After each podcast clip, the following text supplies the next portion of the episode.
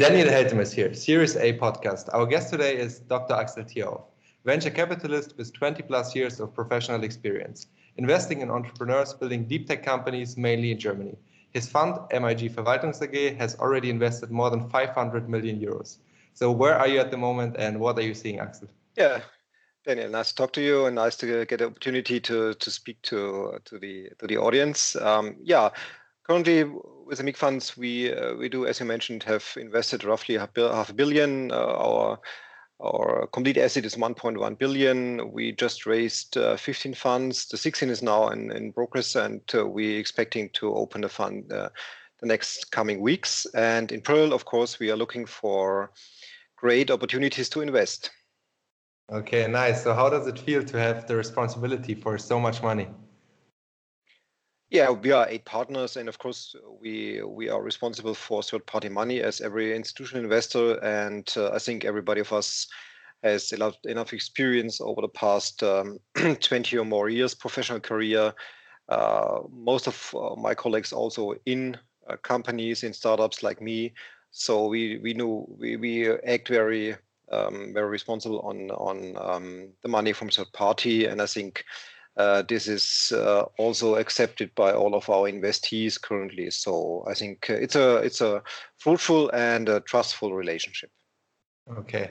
And uh, how came that you wanted to be a VC or a venture capitalist one day? Well, everybody of uh, everybody of us as uh, as and, and especially was usual to in, to institutional investors they normally start with their own companies and they grow the companies and once at a time uh, you typically are asked to, to join funds to to bring your experience in um, all the things happening in, in, in early phases. And uh, yeah that's normally why venture capitalists then uh, well why partner then with venture capital to to to be part of that great community and to experience all these uh, startups in the scene. And yeah this is a question of time so to say. Okay. Uh, when you when you closed your first or when you did your first VC investment, how did it uh, feel like? So how can you maybe you can give us some insights on that, or you can describe this feeling? well, this is actually 10 years ago. yeah, normally this is a pro- process with uh, where you include a lot of external expert opinions, and uh, this uh, from a from an internal perspective, this is more uh, how to how to invest in a in a uh, in a share like Siemens or BASF or so. So you're you're preparing yourself, you're making all the diligence work, and at the end, the investment itself is a pure legal act, and normally you're even not uh, be part of that uh, that happening, um, and so but. Then the work normally starts, and you work with the company. This is more more indulgent, and uh, so the process of investing is not so fascinating as everybody is expecting that. Okay, so how does it uh, exactly look like the process when you, yeah, start meeting the company first until uh, closing the deal? Maybe you can uh, tell us the whole story. Okay, this is usually um, a lengthy process, starting with getting the company known, uh, making different uh, presentations with the companies. Um, then uh, try to investigate the ecosystem, try to investigate the, the partners of the company, uh, speaking with a lot of people around. All, almost in every investment, we speak with other investors, maybe some who are already invested or are also tended to. And then we start uh, diligence, um, the pre-diligence, so to say. Then we, we try to find out whether the assumptions of the company are right if this all is fine, then we normally have partner meetings, and all the partners must uh, must uh, agree on that investment uh, thesis and the pitch book. Then we uh, then we negotiate a term sheet.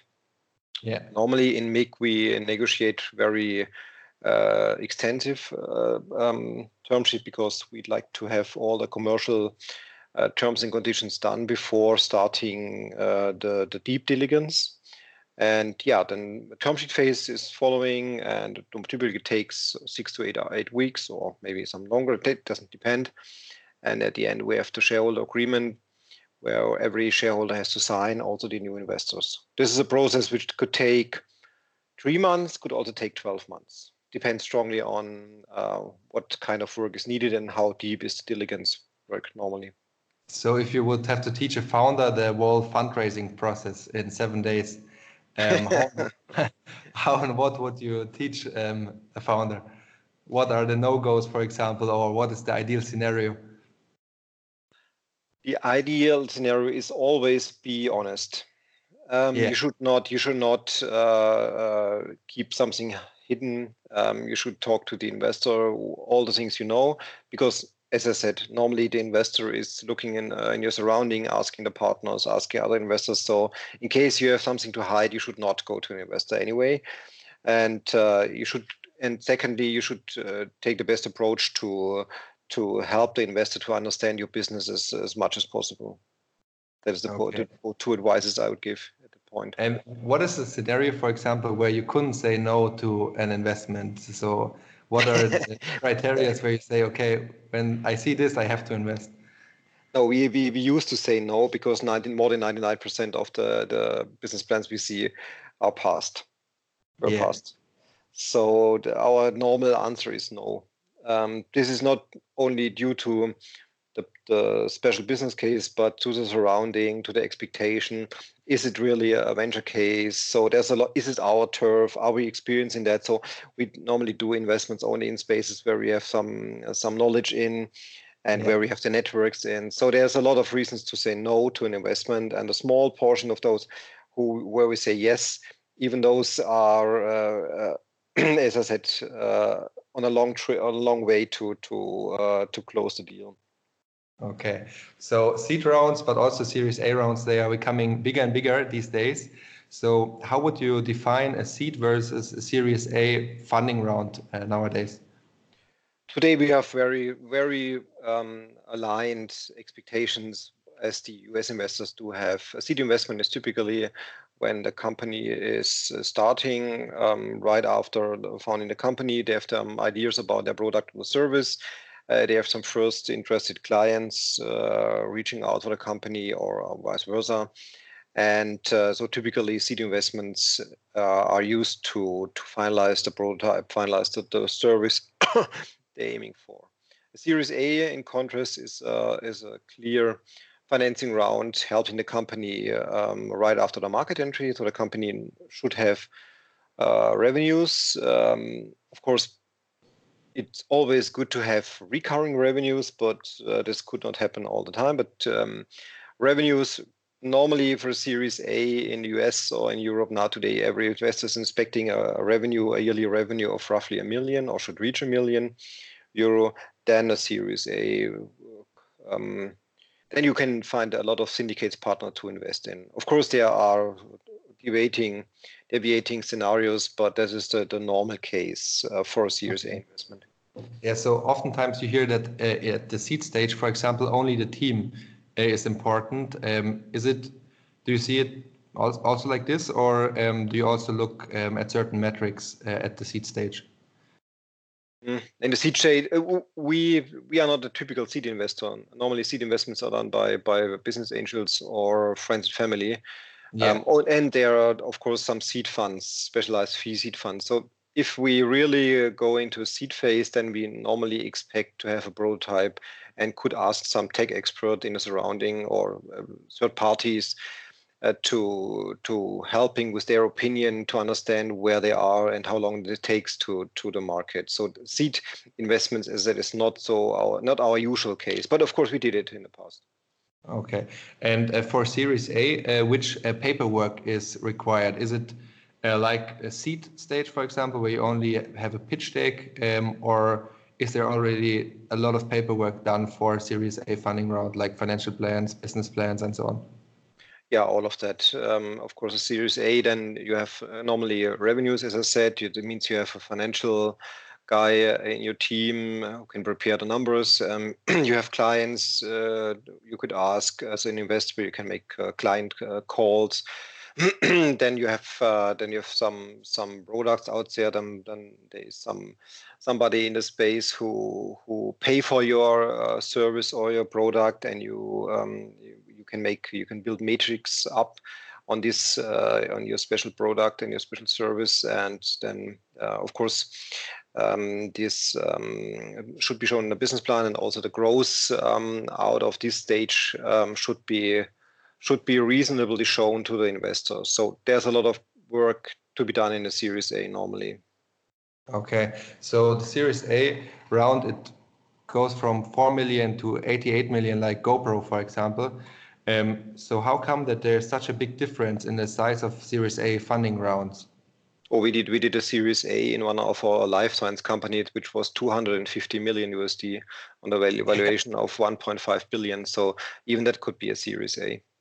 So is it uh, does it mainly depend on the sales skills of the founder, or are the concrete metrics responsible for the valuation, or how does it come? Mm. I, would, I would say this in general due to the to the special topic. Uh, as I said, this is normally you we accompany the company in the in the market entry phase. So that means the company has first customers, we have to first revenues, or in in terms of uh, or if you look on the life science cases, if you have um, successfully passed uh, phase two uh, yeah. in in the in, uh, in the drug development and typical clinical trials, then uh, typically um, this is there you are in a Series A, and the amount of money of money needed, sorry, is of course due to the, the special case. Uh, life science company which burns 200 million a year is completely different to a to a SaaS model which burns, I would say, one or two million a year. So that's, uh, but uh, those are just numbers. they must must exactly be adapted to the business case. And um, every investment doesn't matter in which in which scenario should bring the company to a certain stage, which is agreed between the, the founders and the shareholders and the investors, and that's how we calculate the the the, the, need, the financial need of a Series A. Okay, so you come up with the financial plan together with the founders, or is, are the founders preparing the Series no. A financial plan completely working together. Normally, they're working together with the investors. So because both sides have ideas on the on the financial plan, and the best best scenario is that the investor together with the founders working on the financial planning, keeping always in mind that, that there are different experiences from the past and different uh, expectations. So. Um, a founder should always try to to get a complete alignment with uh, with the investor on the financial planning. Okay. And how does it look like? So, for example, um, when a company comes to you, they often have already raised a seed round.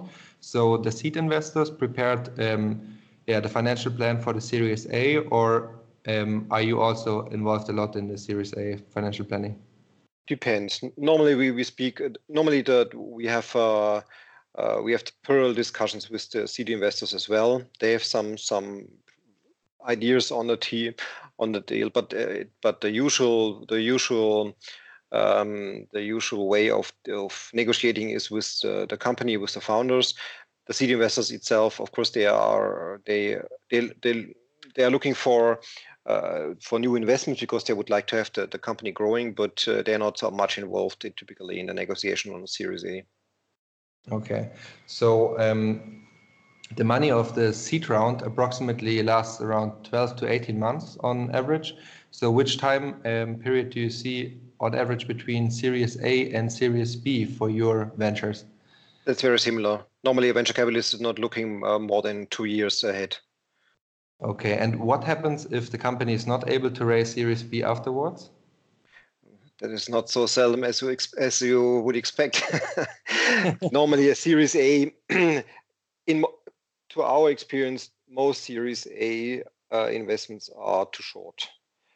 This too is, short. of course, too short because uh, eh, this is this is um, yeah this is uh, a result often from the from the expectation of the founders to be not diluted so much yeah and on the other hand reaching the goals faster than they personally expect so this, that you have always a kind of trade-off. It means, as an investor, of course, you know that a, a, a normal Series A would be very tight um, to get to give the, the, the founders the chance to succeed extraordinarily, and if not, they are aware that they will be dilute, dilute more than they uh, normally uh, would expect. So, as I said, it's a trade-off between the expectation of the founders and the experience of the shareholders, of the investors.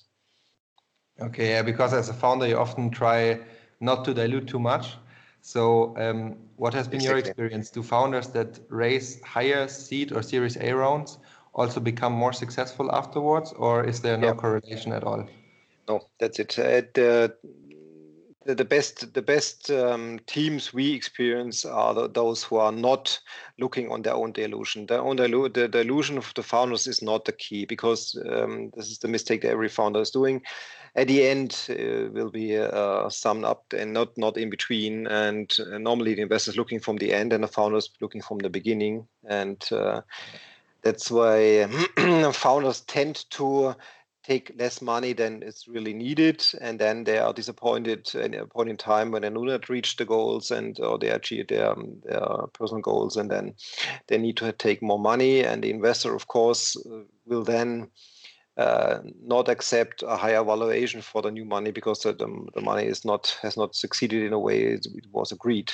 And uh, yeah, and then the, this, the story tends to to to start negatively that's where we always try to convince the founders to take more money than they uh, than they ask for to ensure that they really reach their goals.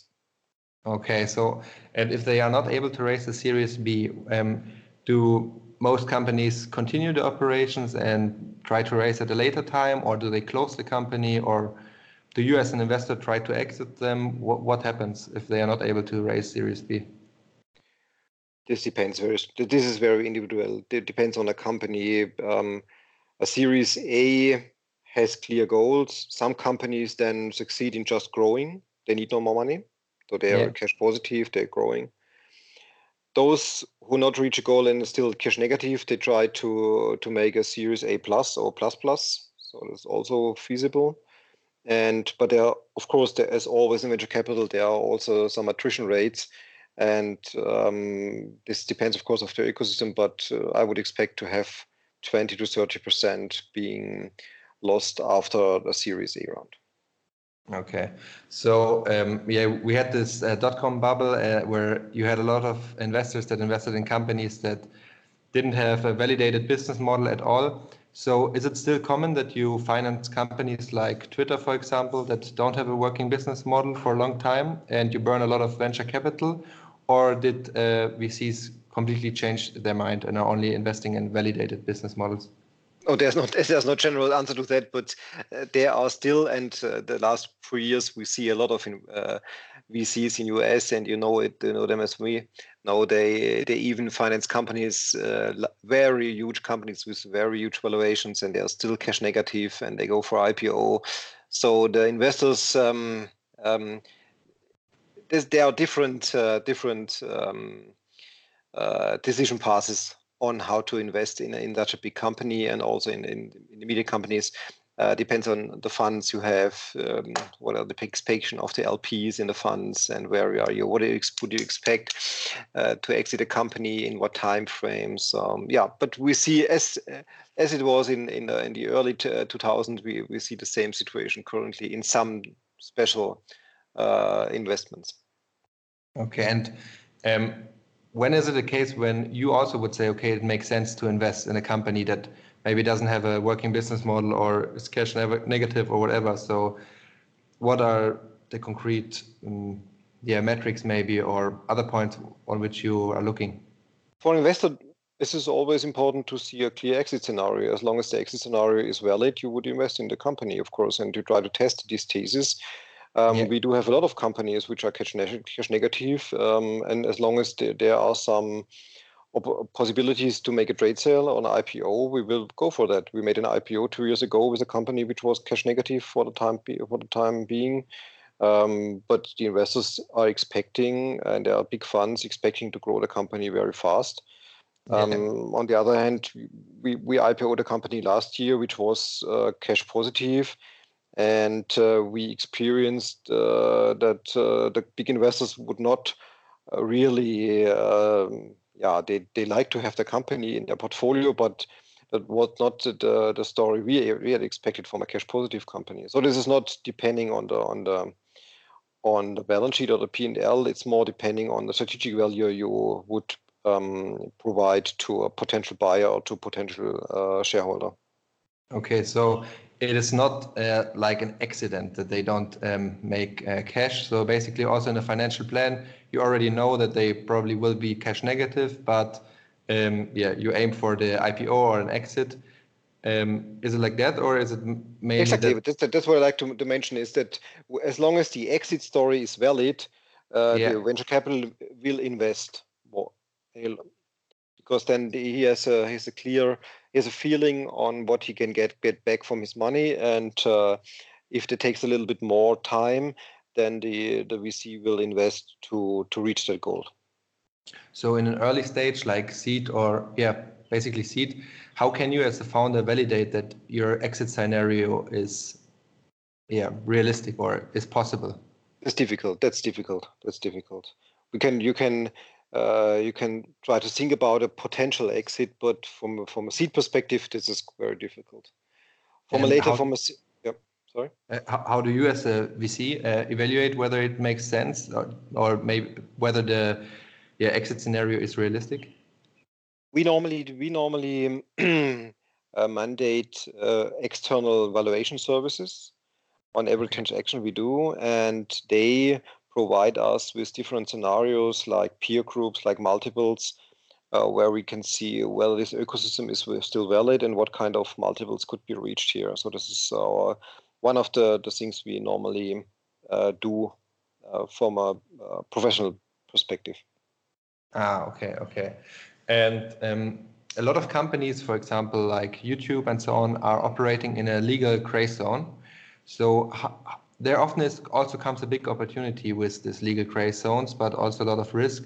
So how do you as a VC deal with these legal risks, or how do you think VCs in general see these risks also for N26 or other big um, unicorns?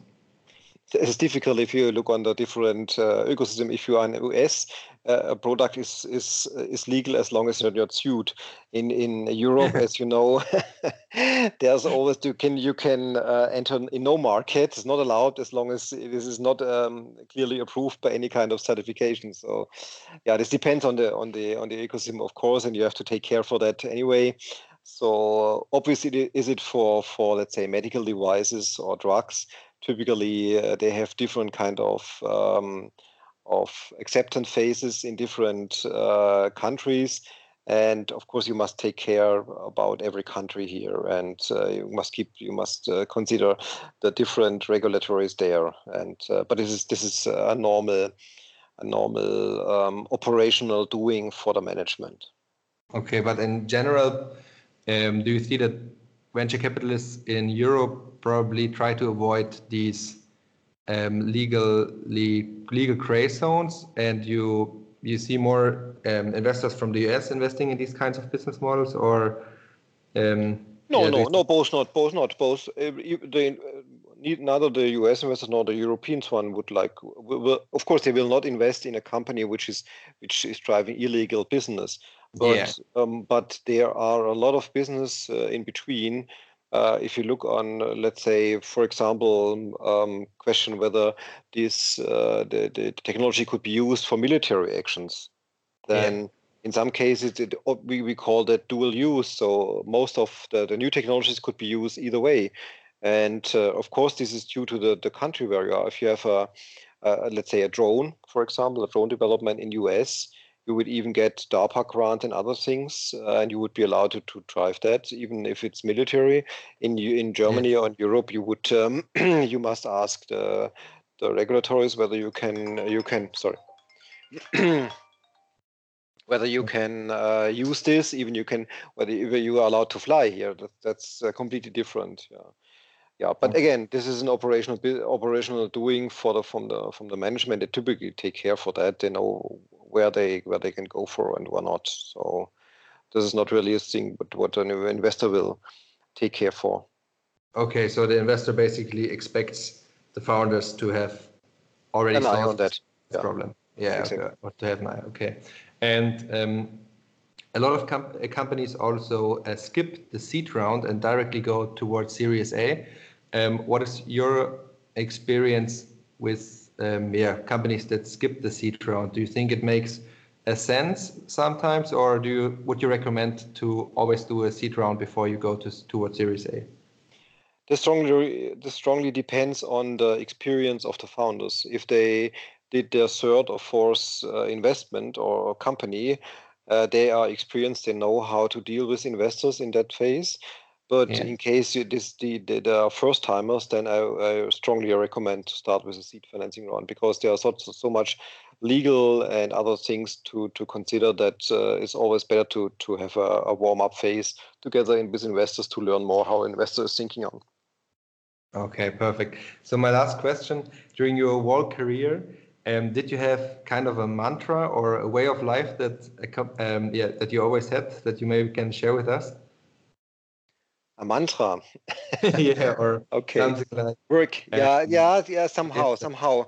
Um, I would say I always also told tell the the, the young startups that um, they should only work on things which makes fun they should not yeah. work and should not uh, try to to, st- to to stick on a on a on a project or a company which is uh, annoying, bothering, whatever. So they should save their their lifetime is is uh, the lifetime is short. They should spend their money only on really exciting, intelligent uh, uh, projects and uh, should not should not at any time hesitate to stop projects which are bothering. that's that's the, the the one thing you learn in life. Okay, yeah, perfect. Uh, yeah, then thanks a lot. It was really, really, um, yeah, nice talking to you, and I wish you a lot of uh, successful investments also in the future. Yeah, thank you, thank you for your time, and thank greetings to the audience. Thank you.